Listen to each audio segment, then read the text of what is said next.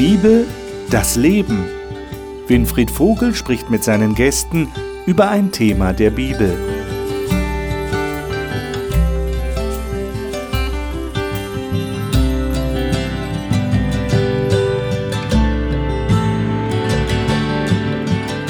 Paulus hat einen Brief an die Christen in Rom geschrieben. Und diesen Brief, diesen berühmten Römerbrief, studieren wir hier im Studio des Hauptchannel. Herzlich willkommen zu unserer Gesprächsrunde. Schön, dass Sie wieder dabei sind. Wir hatten das letzte Mal, letzte Woche, das siebte Kapitel studiert, wo der Paulus darauf eingeht, dass es auch so um einen inneren Kampf geht. Man möchte gerne das Richtige tun, aber man tut auch das Falsche und man ist sich nicht ganz sicher, wie kann ich jetzt wirklich leben, so wie Gott es will.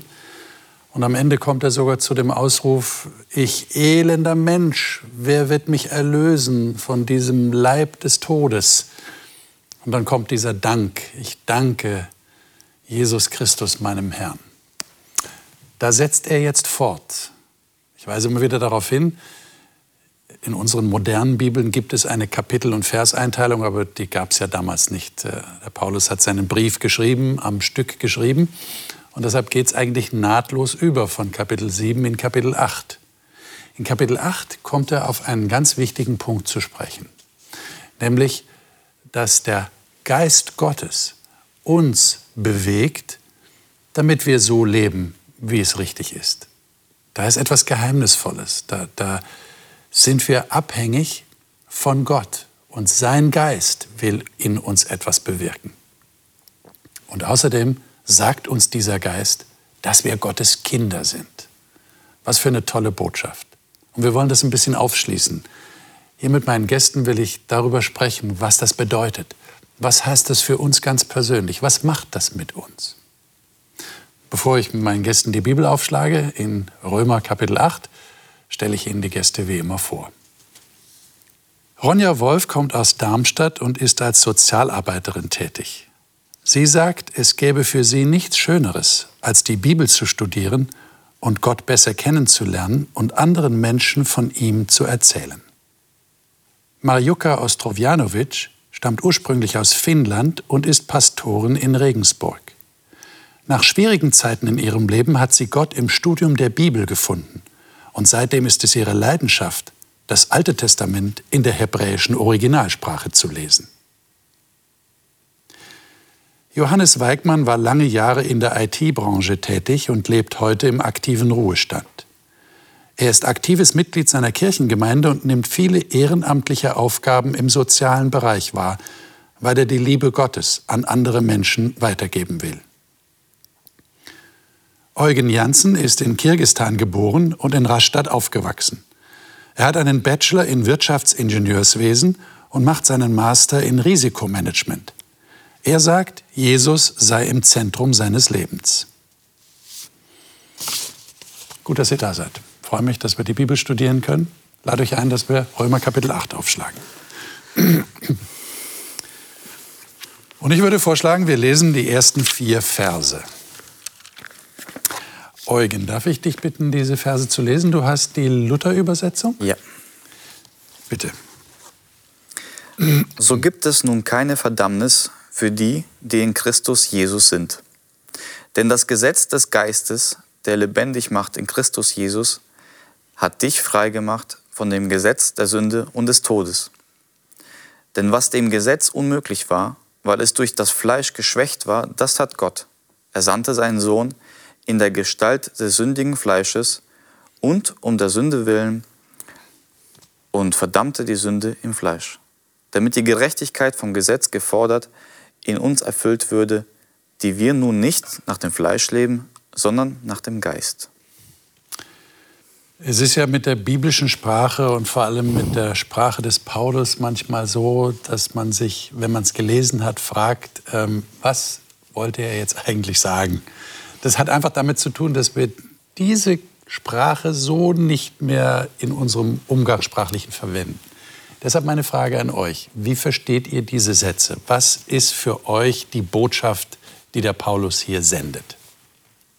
Also vielleicht kurz zusammengefasst. Einmal redet er ja von dem Fleisch, so von diesen schlechten Neigungen, die wir haben. Ich sage jetzt einfach mal wie Wut oder Neid oder vielleicht auch Faulheit oder Eifersucht oder was auch immer, dem wir immer wieder nachgeben, obwohl wir es eigentlich vielleicht auch nicht wollen, aber oft dann doch rauslassen wollen, uns dem hingeben. Und auf der anderen Seite, dass Gott uns befreit, dass er uns seinen Geist gegeben hat, dass er uns die Kraft gibt, sanftmütig zu sein, geduldig und freundlich dass er uns frei macht von diesem Zwang, das jetzt tun zu müssen und von diesen schlechten Angewohnheiten, dass er uns Liebe ins Herz gibt, damit wir das tun können. Was meint er denn damit, wenn er sagt, wir sind, wie sagt er hier, wir sind frei gemacht vom Gesetz der Sünde und des Todes? Wir erinnern uns, in Kapitel 7 hat er schon von diesem Gesetz der Sünde gesprochen. Es ist offensichtlich, so wie wir es verstanden haben, diese Neigung, die wir haben, die du auch gerade angesprochen hast, Ronja. Was heißt denn das jetzt? Wir sind frei gemacht von diesem Gesetz der Sünde. Das heißt, wir haben jetzt nicht mehr die Neigung zu sündigen? Ist jetzt alles gut und wir sind vollkommen? Ich denke, ich denke Paulus baut auf so eine Spannung in der letzten Verse von Kapitel 7 und hier in die erste Verse von Kapitel 8 kommt irgendwie die Lösung dafür. Und, ähm, und ich finde, dass die Lösung ist in Christus. Ähm, mhm. Und das ist äh, das, was uns von dem Gesetz frei macht. Ähm, dass, ähm,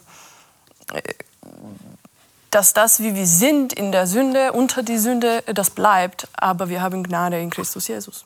Okay. Und was heißt das dann, dass wir frei sind vom Gesetz? Du hast das gerade formuliert. Was bedeutet das? Ich würde mir das immer sehr bildlich vorstellen. Wenn wir vom Gesetz sprechen, dann, dann sehe ich das genauso, dass ein verurteilter Mensch, der ein, das Gesetz nicht gehalten hat, kam ins Gefängnis. Und er hat seine Strafe abgesessen und so wurde irgendwann, kam es dazu, dass er entweder sein Strafmaß erfüllt hat oder dass er freigesprochen wurde. Und dieser Mensch kommt wieder in die Welt hinaus und ist befreit aus dem Gefängnis heraus. Mhm. Jedoch ist immer noch das Risiko, wenn er die gleiche Fehltat oder Straftat, die er beim letzten Mal gemacht hat, erneut tut, wartet das Gefängnis wieder auf ihn. Das Gesetz existiert immer noch. Es ist immer da. Jedoch ist dieser Mensch nicht mehr im Gefängnis. Vielleicht kann man es übertragen. Man hat, wie es Ronja gesagt hat, man hat nicht mehr diese Neigung, diese Straftat zu begehen, die Jesus einen, von einem nimmt. Mhm. Okay. Und ich würde es gerne noch ergänzen, das, ja. was hier nicht unmittelbar beschrieben ist, etwa das, was du sagst, dass Jesus Christus die Schuld für uns auf sich genommen hat und wir leben können. Natürlich, das Gesetz ist da, keine Frage. Unter dem Gesetz sind wir und wir wissen das alle, wir sind sündige Menschen. Es ist keiner, der sündlos ist. Und ich, für mich ist einfach das die tolle Botschaft, Jesus Christus errettet uns aus dieser Verdammnis und schenkt uns ewiges Leben. Der Paulus ergänzt das ja dann in den weiteren Versen. Die würde ich gerne mit euch lesen, weil es jetzt wirklich dazu kommt, dass er beschreiben will, wie das tatsächlich funktioniert, dass da ein neues Leben ist und dass sich dass ich diese Straftat, von der du gerade gesprochen hast, Eugen, nicht mehr tun will, dass ich, dass ich da Abstand nehme zu dem, was vorher war. Lesen wir das mal in Versen 9 bis 11. Ronja, du hast die Schlachterübersetzung. Ihr aber seid nicht im Fleisch, sondern im Geist, wenn wirklich Gottes Geist in euch wohnt. Wer aber den Geist des Christus nicht hat, der ist nicht sein. Wenn aber Christus in euch ist, so ist der Leib zwar tot um der Sünde willen, der Geist aber ist Leben um der Gerechtigkeit willen. Wenn aber der Geist dessen, der Jesus aus den Toten auferweckt hat, in euch wohnt, so wird derselbe, der Christus aus den Toten auferweckt hat, auch eure sterblichen Leiber lebendig machen durch seinen Geist, der in euch wohnt. Hm. Ist das eure persönliche Erfahrung? Habt ihr den Geist Christi? Ja.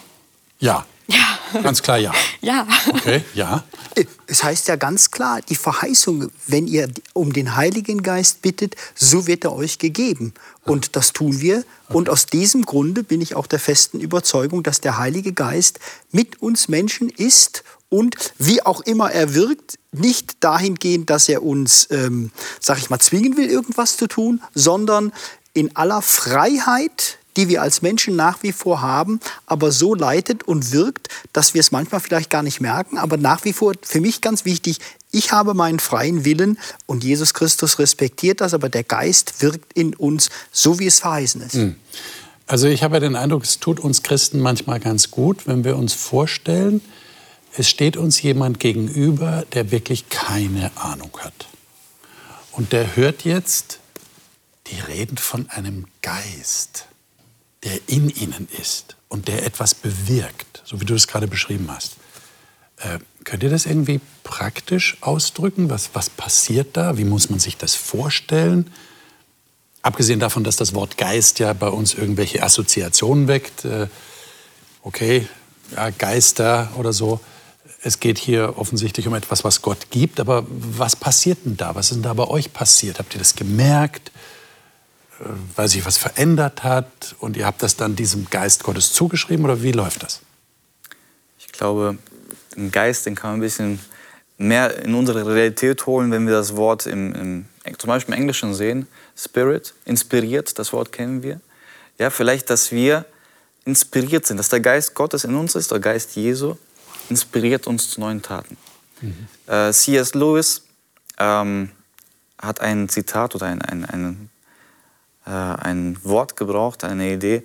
Der sagt so, ein Mensch weiß nie, wie schlecht er ist, bis er anfängt und versucht, gut zu sein. Mhm. Ja? Und diesen Kampf, glaube ich, äh, aus einer Neigung heraus, die vorher für mich natürlich war. Irgendeine schlechte Eigenschaft, die habe ich früher vielleicht gar nicht als, als Bedrängnis, als Zwang erlebt. Doch wenn ich inspiriert werde vom Geist Gottes, dann entsteht eine Rebellion gegen diese schlechte Neigung. Mhm. Ich merke, wie schlecht ich bin. Und so merke ich auch, dass der Geist Gottes mich inspiriert. Er inspiriert mich zur dynamischen Veränderung meines meines, meines Geistes. Ja? Aber warum brauche ich da jetzt unbedingt den Geist Gottes? Könnte doch jetzt, also ich, ich schlüpfe jetzt mal in die Rolle dieses Menschen, den ich da beschrieben habe, der keine Ahnung hat, könnte ich doch sagen, naja, aber das kannst du ja auch einfach vornehmen. Wieso brauchst du da irgendwas anderes aus, aus einer anderen Welt? Du kannst doch einfach sagen, ich entschließe mich jetzt, ich mache das nicht mehr und fertig. Oder? Also vielleicht wenn ich ganz praktisch. Ich habe viel mit Kindern zusammengearbeitet ähm, mit Kindern, die Schwierigkeiten hatten. Oder ich hatte Schwierigkeiten mit den Kindern, egal wie man es formulieren will. Das war nicht ganz einfach. Das mhm. war meine Aufgabe als Sozialpädagogin.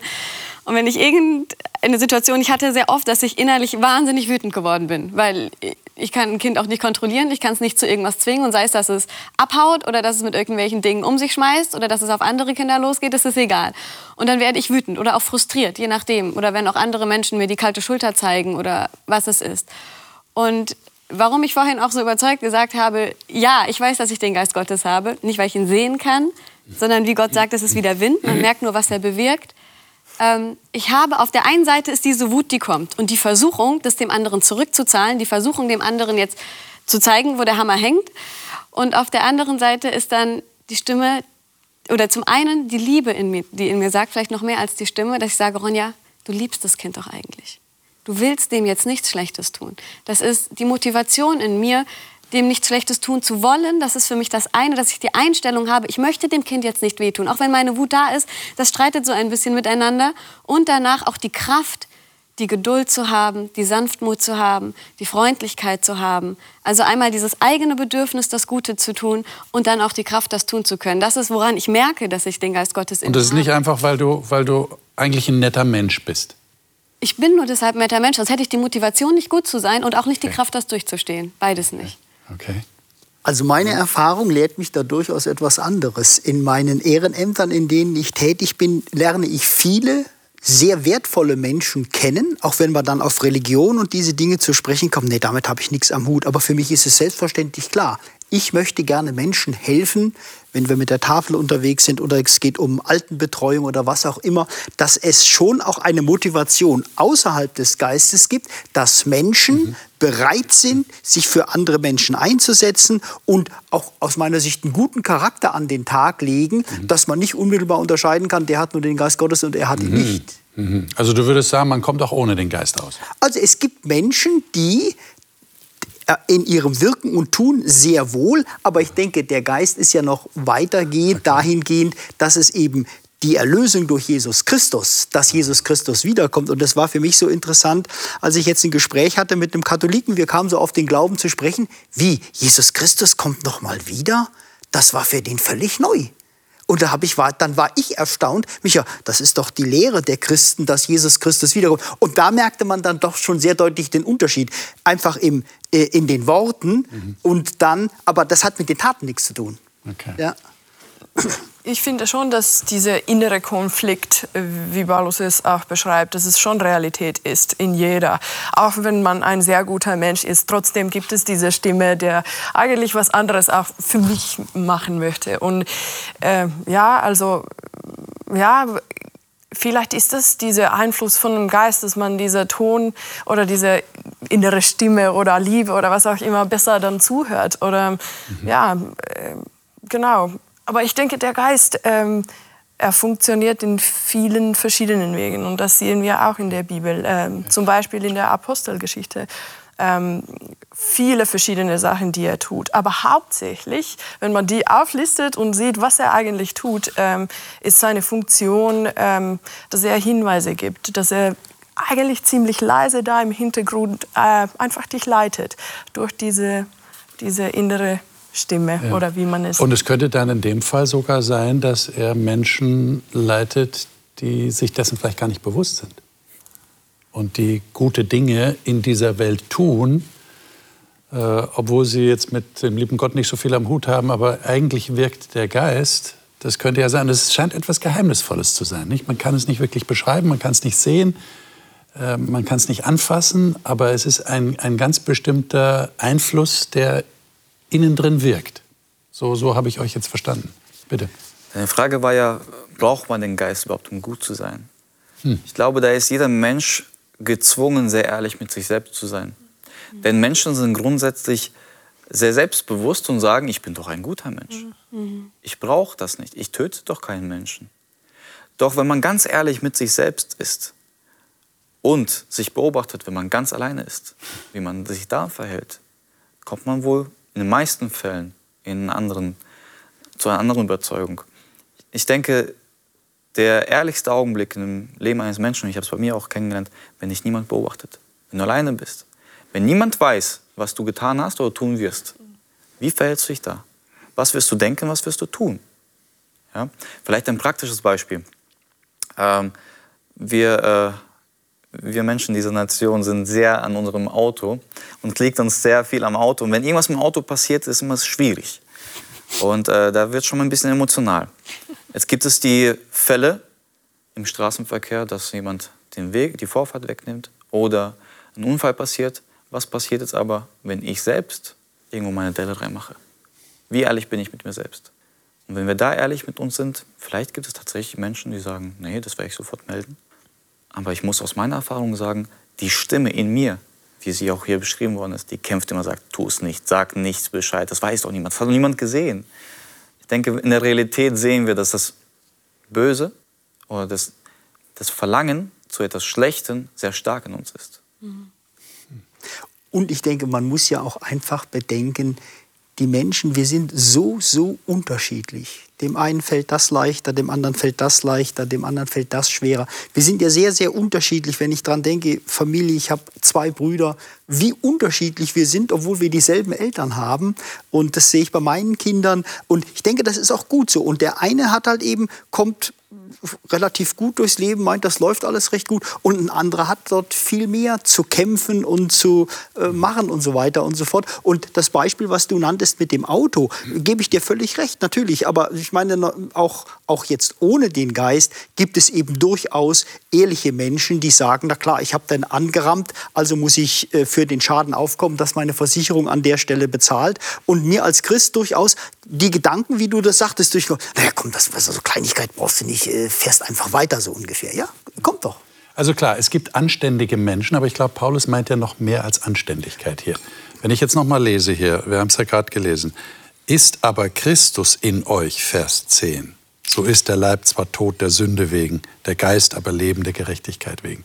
Also da, da lebt Jesus in einem Menschen ja, und der bewirkt etwas. Und dann kommt ja noch was dazu, Vers 11 dass hier eine Verbindung gezogen wird zwischen der Auferstehung Jesu, also Jesus ist tatsächlich leibhaftig auferstanden, und deshalb werden wir, die wir Christus in uns haben, auch einmal auferstehen. Das ist eine interessante Verbindung, die er hier macht. Er geht aber noch weiter und das würde ich gerne jetzt mit euch lesen, ab Vers 15. Ähm, äh, Johannes, kannst du das mal lesen? Du hast die Luther 2017, die Verse, na, ich würde sagen 14 bis 17. Lesen wir mal 14 bis 17, genau, das ist der Text. Denn welche der Geist Gottes treibt, die sind Gottes Kinder. Denn ihr habt nicht einen Geist der Knechtschaft empfangen, dass ihr euch abermals fürchten müsstet, sondern ihr habt einen Geist der Kindschaft empfangen, durch den wir rufen, aber lieber Vater. Der Geist selbst gibt Zeugnis unserem Geist, dass wir Gottes Kinder sind. Sind wir aber Kinder, so sind wir auch Erben, nämlich Gottes Erben und Miterben Christi, da wir ja mit ihm leiden, damit wir auch mit ihm zur Herrlichkeit erhoben werden. Hm ein Geist der Kindschaft oder der Sohnschaft. Wir sind Kinder Gottes. Fühlt ihr euch so als Kinder Gottes? Und was macht das mit euch? Na, ich, ich bei Kinder erstmal, ich meine, ich habe nun selbst Kinder, die sind erstmal klein, die sind ja. völlig hilflos und sind auf meine Frau und mich eben angewiesen, dass sie halt eben groß werden, dass sie Ernährung und so weiter und so, so übertrage ich das auch. Die völlige Abhängigkeit von Gott, die man im Grunde genommen als Kind Gottes hat. Man wächst heran, man wird größer, die Kinder haben ihren eigenen Willen und auch ich in meinem äh, Verhältnis zu Gott, Vater, dass ich meinen eigenen Willen habe, dass ich meinen freien Willen haben kann. Das ist eben die Liebe Gottes, die Freiheit und der freie Wille des Menschen steht ganz, ganz oben für Gott, dass ich als Kind mich geborgen fühlen kann, aber auch weiß, dass ich halt eben durchaus meinen, meinen Willen leben kann. Mhm. Okay. In meiner Erfahrung, ähm, ich bin mit Gott aufgewachsen als Christ, ähm, aber ähm, irgendwann habe ich ihn abgelehnt äh, und diese Stimme wollte ich nicht mehr hören. Und ich, ich glaube, dass, darum geht es ja auch. Du kannst auch nicht zuhören, äh, wenn du das so willst. Ähm, aber meine Erfahrung war, dass ähm, wenn ich Gott abgelehnt habe, hat er trotzdem noch stärker ähm, gerufen. Er hat, er hat, äh, diese Stimme wurde noch stärker und dieser Widerspruch in meinem Leben wurde noch klarer. Und dadurch bin ich zurück zu Gott gekommen. Also deswegen denke ich, ich war immer noch sein Kind, auch wenn ich es irgendwie abgelehnt habe. Aber trotzdem bin, trotzdem bin ich als sein Kind geblieben. Hm. Okay. Wie geht's euch, Ronja? Du hast ja den Titel der Sendung auch als Kinderleben genannt. Ja. Und für mich heißt es, den Geist Gottes zu haben, wie das hier so schön beschrieben ist, auch ähm, nicht nur moralisch das Richtige zu tun, in dem Sinne, ich bin jetzt nicht aggressiv anderen gegenüber oder irgendwie fremdverletzend, sondern auch, wie es hier steht, dass wir uns nicht mehr fürchten müssen. Das eine ist für mich auch, also wenn ich den Geist in meinem Leben habe, ist auch das, was mir Frieden gibt was mir die Angst nimmt, was, was viele Menschen vielleicht viel schwerer noch fällt, als jetzt nur gut zu anderen zu sein und anderen zu helfen, womit sie vielleicht durch helfen, kompensieren wir auch viel von unseren Minderwertigkeitsgefühlen, ähm, mich annehmen zu können, mich mit Gottes Augen als wertschätzend betrachten zu können, womit ganz viele große Probleme haben. Ähm, das sind auch ganz viele Dinge, als Kind zu leben, mit einer Hoffnung zu leben, mit einem Frieden zu leben, mit einer Liebe zu leben ähm, nicht nur auf andere bezogen, sondern einfach auch nur auf mich und mein eigenes Herz bezogen, dass wir uns nicht mehr fürchten müssen. Das gehört für mich auch dazu, woher ich weiß, dass ich diesen Geist habe, weil ich habe diesen Frieden, ich habe diese Hoffnung und ich kann so auch mit mir selbst umgehen, mich selbst annehmen. Und ich weiß, ich hm. bin ein Königskind. Das macht noch viel mehr, als nur, dass ich nicht sauer auf andere bin und, oder vielleicht nicht eifersüchtig oder so. Habt ihr nicht auch manchmal den Eindruck, dass äh, zu viele Christen scheinbar keine guten Eltern hatten, weil sie immer noch Angst haben. Du hast das gerade angesprochen. Ich finde das sehr wichtig. Paulus sagt das ja auch. Nicht einen Geist der Knechtschaft, wieder zur Furcht, also wieder um Angst zu haben, so wie Knechte vor ihrem Herrn Angst haben. Aber ich habe den Eindruck, wenn jetzt Leute hören Kind Gottes, dann, dann, übertragen sie vielleicht möglicherweise irgendetwas, was sie in ihrer Kindheit erlebt haben, was nicht positiv war, wo sie sich nicht geborgen gefühlt haben wo sie jetzt den Eindruck haben, ich muss brav sein, denn nur wenn ich brav bin, dann ist mein Vater mit mir zufrieden. Was kann man denn da tun?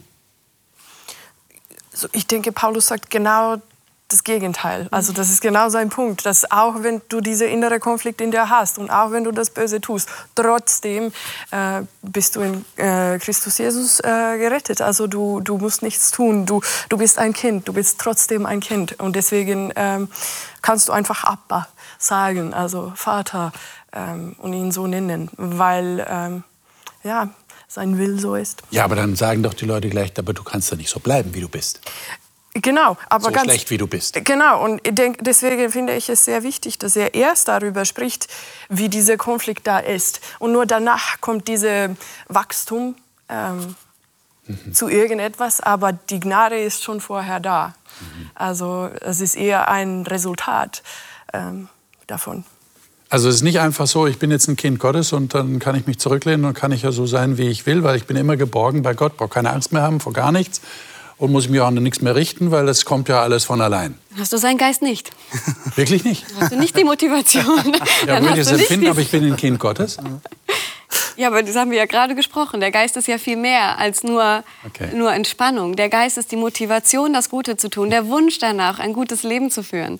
Das ist ja viel mehr. Und das kann nur auf der Grundlage entstehen von dem, wo du jetzt diesen Konflikt, wenn wir Eltern hatten, die uns vielleicht nicht geliebt haben oder nicht gut mit uns gegangen sind, das kommt später in genau demselben Kapitel.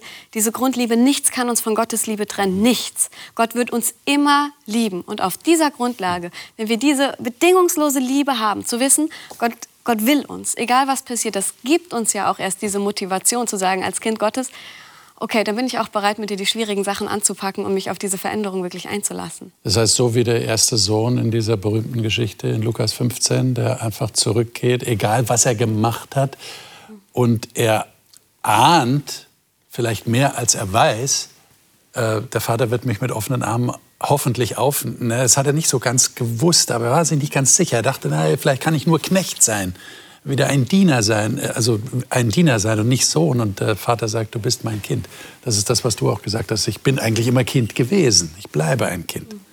Das ist schon toll. Ich sage, ich habe eigene Kinder seit der Geburt, das sind meine Kinder, egal wie sie sich benehmen, verhalten oder weg sind oder was auch immer, es bleiben immer meine Kinder. Und man hat, sag ich mal, gerade zu Kindern, so gerade wenn man so durch die Pubertät geht, sie werden erwachsen, äh, ein ganz besonderes, teilweise vielleicht auch ambivalentes Verhältnis, aber ganz besonderes Verhältnis. Die Kinder gehören immer zu einem, egal was die Kinder machen. Ja, äh, das ist. Äh, Und du liebst sie immer. Ich liebe sie Egal, immer. was sie machen, egal, egal, ob sie dir auf den Wecker gehen, ob e sie äh, egal, werden, was egal, sie wahrscheinlich geworden sind, aber egal. egal was ist, meine egal, was Kinder ist. sind meine Kinder und ich werde meine Kinder immer lieben. Und das merkt man insbesondere bei der Mutter. Das ist noch viel anders ausgeprägt, als das bei mir als äh, okay. der, der Mann der Fall ist. Und okay. so übertrage ich das auch hier, was hier eben geschrieben ist. Wohl wissend, auch die Kinder haben ihren freien Willen, die sicherlich auch Dinge tun, mit denen man okay. vielleicht nicht so glücklich ist, aber das hat man in der eigenen ja. Kindheit, mit der eigenen Eltern ja auch erlebt. Ja. Wir haben ja eine Mutter hier sitzen. Kannst du das bestätigen? ja, schon. Gut. Ich würde gerne auf, auf diese, diese Bild überhaupt zurückgehen. Ich finde es so genial, was für einen Vergleich Gott schafft. Wir überlesen es ziemlich schnell. Aber Gott als allmächtiges Geschöpf, als Schöpferwesen, muss sich einem, einer niedrigen Lebensform verständlich machen. In welchem Bezug steht er zu dieser Lebensform? Und dass er das Bild des Vaters oder des Elternteils gewählt hat, ist schon eine faszinierende Sache, finde ich. Denn genau diesen Punkt, ich möchte auch dir zustimmen, genau dieser Punkt, man kann Sohn oder Tochter sein, man kann schlecht und gut sein. Das ändert aber nichts an der Liebe des Vaters oder der Mutter. Und das ist das Faszinierende, denn Paulus spricht hier nur an, ihr seid nicht nur Kinder, Ihr seid Kinder, aber gleichzeitig ist dieser Status auch für euch als Erbe damit erreichbar. Egal wie wir sind, Gott stellt uns sein Testament zur Verfügung. Er sagt, ihr seid meine Erben. Das, was ich euch vermachte, das bekommt ihr. Er gibt jedem die Möglichkeit, das zu wählen. Ob ich das Testament annehme oder nicht, liegt in mir. Mhm. Ja? Was für eine Art Kind bin ich? Das ist das Leben im Geiste. Ne? Und würdet ihr aus eurer Erfahrung sagen, dass euch das tatsächlich hilft? Zum Beispiel, wenn ihr jetzt äh, äh, Schuld auf euch spürt, ihr, ihr, seid schuldig geworden, ihr habt äh, vielleicht jemanden verletzt oder ihr habt wirklich Dinge getan, die, die nicht okay sind. Ist das dann so ein, so ein so ein Bewusstsein, so, so ein Klick im Gehirn, ich bin trotzdem ein Kind Gottes und nichts, auch meine Schuld kann mich nicht scheiden von seiner Liebe. Ist das so? Ronja? Ich würde es gerne ein ganz bisschen differenzieren. Okay. Also ich glaube, wir verstehen uns schon alle richtig. Du hast vorhin so gefragt, können wir uns dann einfach zurücklehnen und machen, was wir wollen? Nein, wir können ja nie verlieren, dass wir Kind sind. Mhm. Ähm, ganz viel geht in diesen ganzen Paulusbriefen darum, dass wir nicht einfach Kinder von Geburt aus sind, so wie die Juden das dachten und es ist egal, was wir tun und wir leben vor uns hin, weil wir können das ja gar nicht verlieren. Natürlich gehören wir zu Gott, mhm. sondern genau der Text vorher, Vers 14, denn alle, die durch den Geist Gottes geleitet werden, die sind Söhne Gottes. Mhm. Und wenn ich Schuld auf mich geladen habe, das sind die Momente, in denen ich merke, was ich verlieren kann. Es ist nicht selbstverständlich, dass wir zurückkommen zu Gott. Es ist nicht selbstverständlich, dass wir uns zurückleiten lassen. Dass etwas in mir ist, was zurück zu Gott will, ist für mich der Beweis, dass ich Gottes Geist habe, weil sonst hätte ich die Motivation nicht zu ihm zurückzugehen. Aber ich kann mich dem verschließen, weil die Sache ist ja, Gott liebt nicht nur alle seine Kinder. Wenn wir in dem Bild bleiben, dass es die sind, die vom Geist geleitet werden, er liebt auch die anderen. Und die werden trotzdem verloren gehen, wenn sie sich vor ihm verschließen. Und die brisantesten Momente sind denen, in denen ich mein Herz zumache und in denen ich sage, vielleicht will ich kein Kind sein. Und gleichzeitig, wenn etwas in mir sagt oder wenn ich ein Problem mit meiner Schuld habe, wenn ich sage, ich will zurück zu Gott, ich halte das hier nicht mehr aus, das ist schlimm, dann ist das für mich der Beweis dafür, dass Gottes Geist noch in mir lebt. Weil woher sonst kommt diese Stimme, die mich zurück zu Gott zieht? Hm. Ja, das ist ein ganz besonderer Moment dann, nicht? Wenn man das spürt und wenn man diesen Zug zurück zu Gott spürt. Und in dem Wissen eben, ich kann jederzeit zurückkommen ich werde nicht abgewiesen. Und das ist ja das Thema, das jetzt die nächsten Verse, und die wollen wir noch lesen, die wollen wir nicht unterschlagen. Das sind so berühmte Texte im achten Kapitel. Äh, fangen wir mal bei Vers 28 an. Sehr interessant, dass das in diesem Zusammenhang steht. Ja. Ähm, Vers 28, wer könnte das mal lesen? Johannes, vielleicht liest du das mal aus der Luther-Übersetzung. Das ist wahrscheinlich die bekannteste Version, die die Leute im Kopf haben. Wir wissen aber, dass denen, die Gott lieben, alle Dinge zum Besten dienen, denn die nach seinem Ratschluss berufen sind. Hm. Ich lese es bei Vers 31 weiter. Ja. Was wollen wir nun hierzu sagen? Ist Gott für uns? Wer kann wider uns sein? Der auch seinen eigenen Sohn nicht verschont hat, sondern hat ihn für uns alle dahingegeben, wie sollte er uns mit ihm nicht alles schenken? Wer will die Auserwählten Gottes beschuldigen? Gott ist hier, der gerecht macht. Wer will verdammen? Christus Jesus ist hier, der gestorben ist, ja mehr noch, der auch auferweckt ist, der zur Rechten Gottes ist und für uns eintritt. Wer will uns scheiden von der Liebe Christi? Trübsal oder Angst oder Verfolgung oder Hunger oder Blöße oder Gefahr oder Schwert? Wie geschrieben steht, um deinetwillen werden wir getötet den ganzen Tag. Wir sind geachtet wie Schlachtschafe. Aber in dem allen überwinden wir weit durch den, der uns geliebt hat. Denn ich bin gewiss, dass weder Tod noch Leben, weder Engel noch Mächtige, noch Gewalten, weder Gegenwärtiges noch Zukünftiges, weder Hohes noch Tiefes, noch irgendeine andere Kreatur uns scheiden kann von der Liebe Gottes, die in Christus Jesus ist, unserem Herrn. Hm. Also es fällt ganz klar auf, hier geht es um die Liebe. Und das hat ja was mit dem Thema Kindsein zu tun. Ja, kind bin ich, äh, weil da Liebe ist. Ähm, was, was hat das mit dieser Liebe Gottes auf sich? Wir haben ja hier beide Seiten. Habt ihr das gemerkt? Und Vers 28, denen, die Gott lieben, soll alles zum Besten dienen. Und jetzt steht hier, es kann uns nichts von der Liebe Gottes trennen. Also es ist auf beiden Seiten Liebe. Ähm, könnt ihr das irgendwie beschreiben? Wir haben ja im Deutschen ein bisschen Schwierigkeiten, weil wir nur dieses eine einzige Wort haben. In anderen äh, modernen Sprachen ist das auch ähnlich. In biblischen Sprachen haben wir schon mehr Möglichkeiten, äh, Liebe unterschiedlich auszudrücken in den verschiedenen Facetten. Wie würdet ihr es versuchen zu beschreiben? Was ist das mit der Liebe? Also für mich ist das äh, nicht 100% begreifbar. Gott ist Liebe. Hm. Und die Liebe schafft sich einen gegenüber, wohl wissend, dass man abgelehnt werden kann. Das ist eben die Freiheit, die wir als Menschen haben. Äh, und das finde ich einfach großartig, dass wir nicht als Roboter geschaffen sind, sondern als Menschen, die selbst Fähigkeiten haben, auch zu lieben.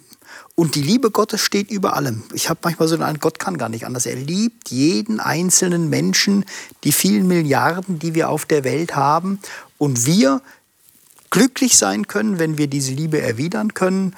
Und äh, das, denke ich, ist das Großartige an Gott, dass er da ist und eben wohlwissend auch schon zu Anfang der Schöpfung deinen Erlösungsplan geschaffen hat, dass er eben uns eine bessere neue Welt schenken will, in der wir ewiges Leben haben können, dass das eben von Grundstein im Grunde genommen mit bei Gott Berücksichtigung gefunden hat. Habt ihr jemals das Gefühl gehabt, dass Gott euch nicht mehr liebt oder nicht mehr lieben kann? Weil ich höre das manchmal von manchen Christen. Was ich getan habe, ist zu schlimm. Gott kann mich nicht mehr lieben. Habt ihr dieses Gefühl schon mal gehabt? Ich könnte mir eher vorstellen, wenn wir an unsere Welt denken mhm.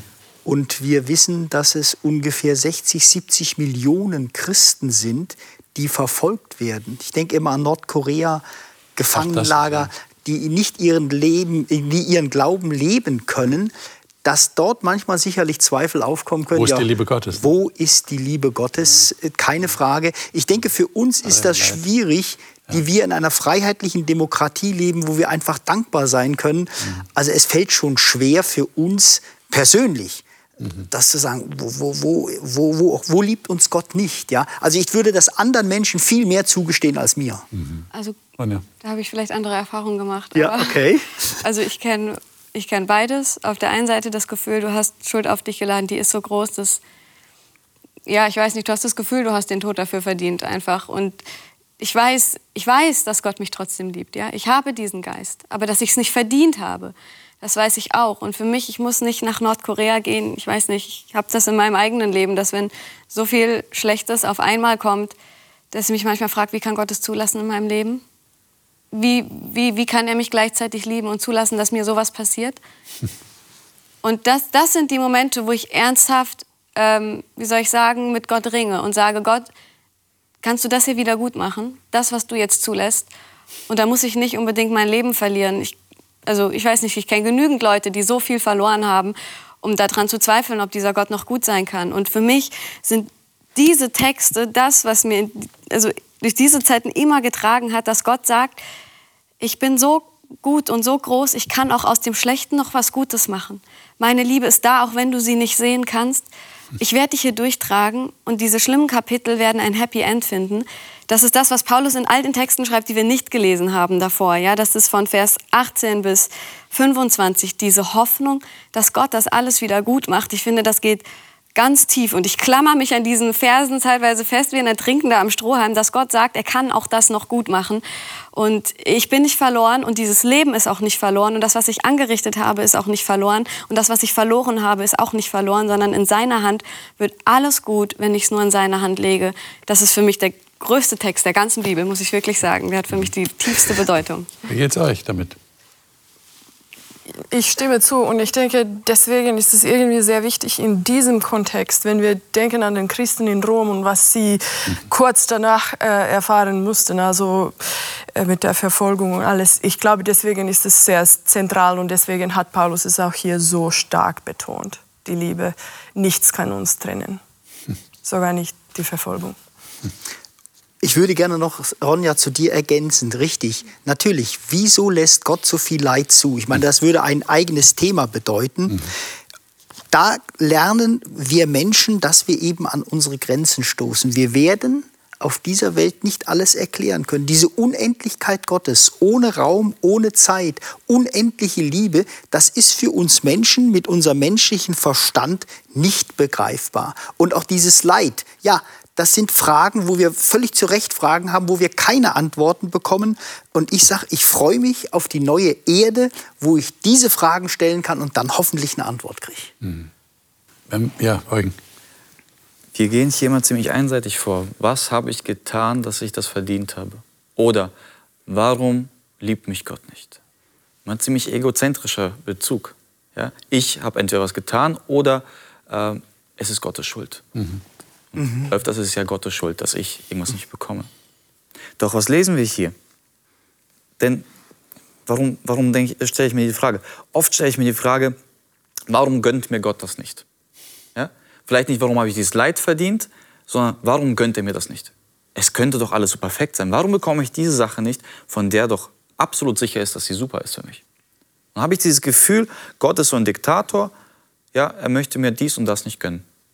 Wenn ich hier lese, den, den Text in Vers äh, 32, der auch seinen eigenen Sohn nicht verschont hat, sondern hat ihn für alle uns dahingegeben, dann komme ich in eine andere Perspektive.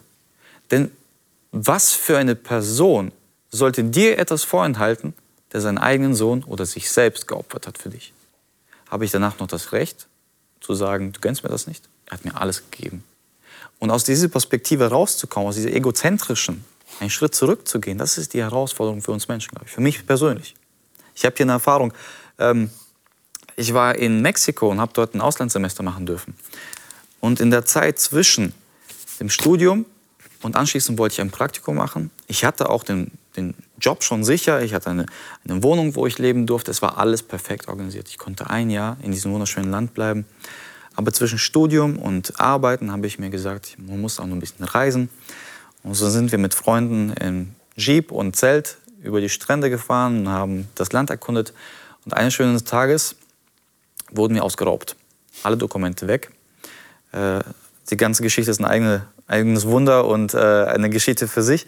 Letztendlich habe ich diese Reise weitergemacht und äh, mit vielen tollen Erlebnissen abgeschlossen.